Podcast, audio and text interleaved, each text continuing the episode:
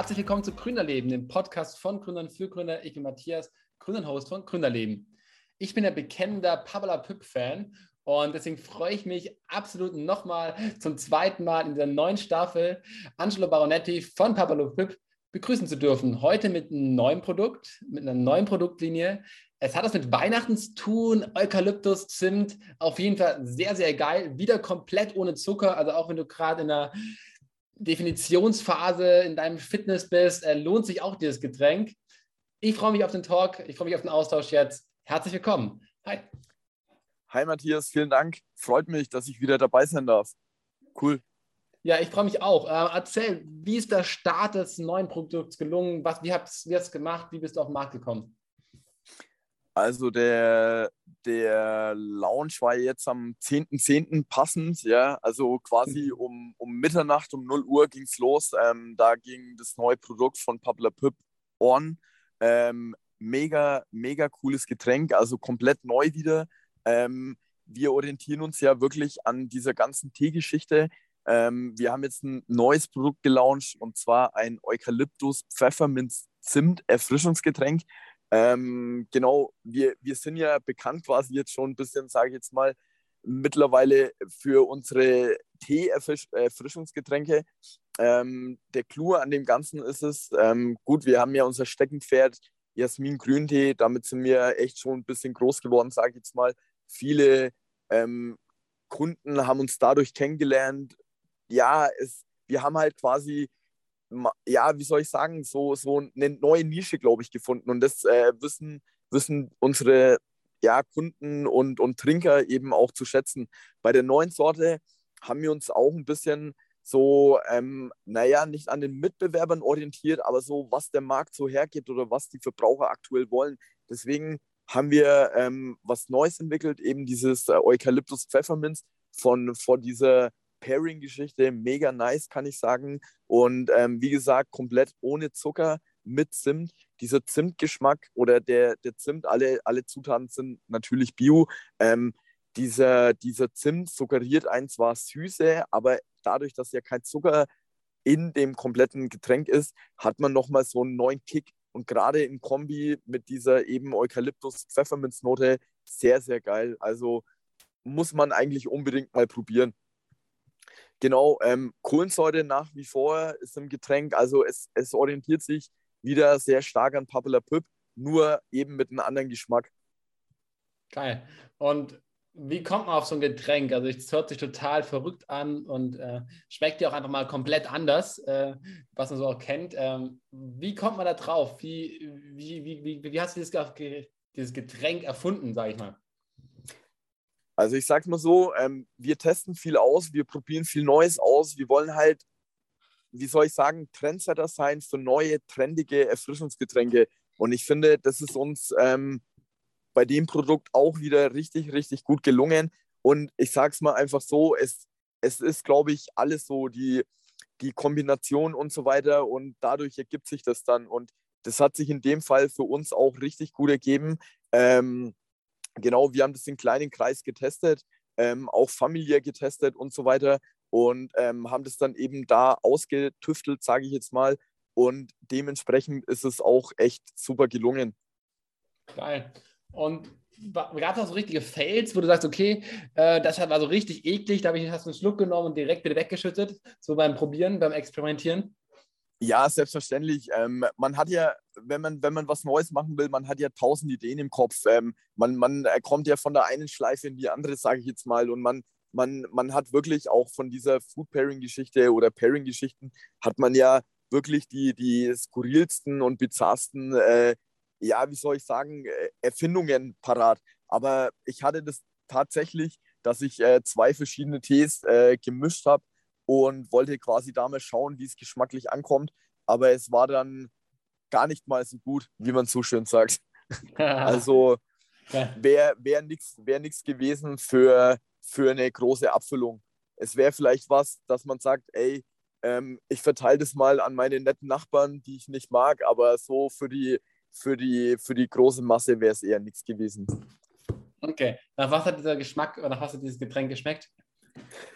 Naja, ich habe ich hab versucht, ähm, verschiedene wie soll ich sagen, sehr exklusive, spezielle Tees zu mischen. Ähm, unter anderem auch mit, mit verschiedenen anderen Geschmäckern äh, im, im Nachgang quasi mit irgendeiner Karamellnote oder sonst irgendwas.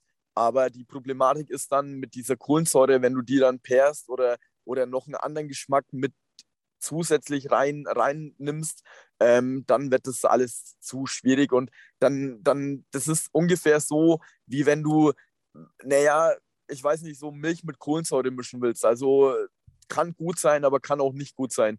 Das ist klar, ist alles äh, eine geschmackliche Frage, aber wobei, ich meine, Milch mit Kohlensäure wäre vielleicht auch mal eine Erfindung wert, aber ja, vom, es muss halt passen. Wenn es halt nicht passt, dann ist es geschmacklich wirklich, wenn, wenn du dann siehst, so die Bestandteile gehen in ihre Einzelteile wieder zurück. Ich meine, klar, das ist so aller B52 vielleicht nice to have, aber geschmacklich kannst du es echt vergessen dann. Okay.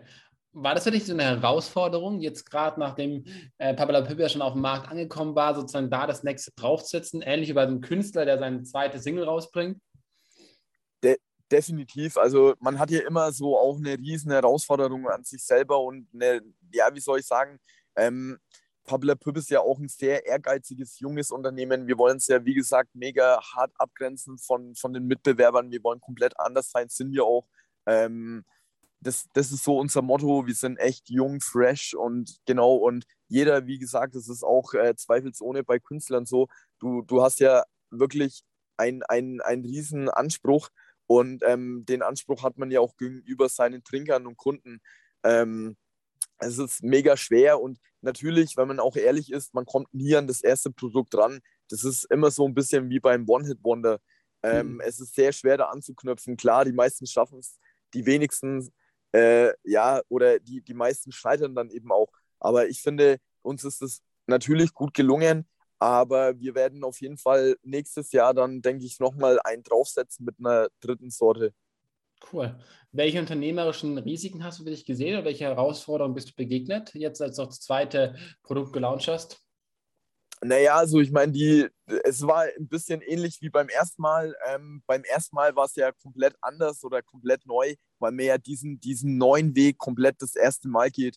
Ähm, hier, bei, bei der zweiten Sorte hat man sich, also man, man ist sich schon sicher, das ist ein bisschen, wie wenn man, wenn man ähm, Kind ist oder in die Schule geht, ähm, so der erste Einschulungstag, ähm, da bist du dir noch komplett unsicher, aber wenn du dann so, ähm, also wenn ich jetzt so an meine Schulzeit ähm, rückblicke, quasi äh, zurückblicke, wenn ich, wenn ich dann so eine Woche komplett alleine gelaufen bin, dann war das okay, dann, dann fühlst du dich gut. Und so ist es, glaube ich, auch ähm, ja, bei, dem, bei, bei der zweiten Sorte eben von Pabla Püpp, die die Problematik bei der ersten Sorte war, war ja wirklich, also du, du musst ja dein Netzwerk erstmal aufbauen. Du bist ja kompletter Jüngling in der, in der Beziehung, in der Geschichte ähm, bei jetzt so Food-Startup oder, äh, oder Beverage-Startups. Ähm, du musst ja, wie gesagt, dein Netzwerk aufbauen, deine Kontakte. Das war jetzt ja alles schon gegeben. Aber natürlich, ich meine, Corona-bedingt bist du ja trotzdem, kommt man ja trotzdem an seine Grenzen im, bezüglich der, der Flaschen, bezüglich der Abfüllmengen, bezüglich der Rohstoffe. Ich meine, das hat sie jetzt auch noch ein bisschen erschwert, aber nicht desto trotz haben wir uns davon auch nicht ab, abbringen lassen. Mhm. Und oder wie ist es so unternehmerisch? Ähm, würdest du sagen, dass dein unternehmerischer Fokus jetzt darauf liegt, die, das zweite Produkt zu vermarkten oder das erste Produkt? Also man könnte auch sagen, okay, jetzt machst du das, dieses Produkt, das zweite Produkt und das dritte Produkt machst du, wenn das dann rauskommt, oder versuchst du das ganze Unternehmen voranzubringen? Also das ist ja auch so eine schwierige strategische Entscheidung. Definitiv, ja. Ich meine, klar, man, man, man, man hat natürlich so sein, sein Liebling ähm, quasi aber ähm, das zweite, das zweite äh, Produkt hat tatsächlich auch mindestens genauso viel Potenzial wie, wie Papilla Pip selbst, ähm, also der Klassiker. Und natürlich versuchen wir, ähm, unsere komplette Range jetzt nach vorne zu bringen oder generell auch die Marke Papilla Pip echt äh, so, so, wie soll ich sagen, in die Stratosphäre zu schießen, dass äh, dass man da echt äh, ja, als, als Global Player irgendwann mal so gut Fuß fassen kann und auf dem Markt dann dementsprechend auch mitspielen kann. Mhm. Cool. Du bist jetzt schon relativ lange jetzt hier auf dem Markt und wir haben ja ungefähr vor einem Dreivierteljahr, glaube ich, letztes Mal miteinander gesprochen. Ich weiß gar nicht genau. Und was sozusagen ist seitdem bis auf das zweite Produkt alles unternehmerisch passiert? Oder unternehmerisch, also im Unternehmen passiert?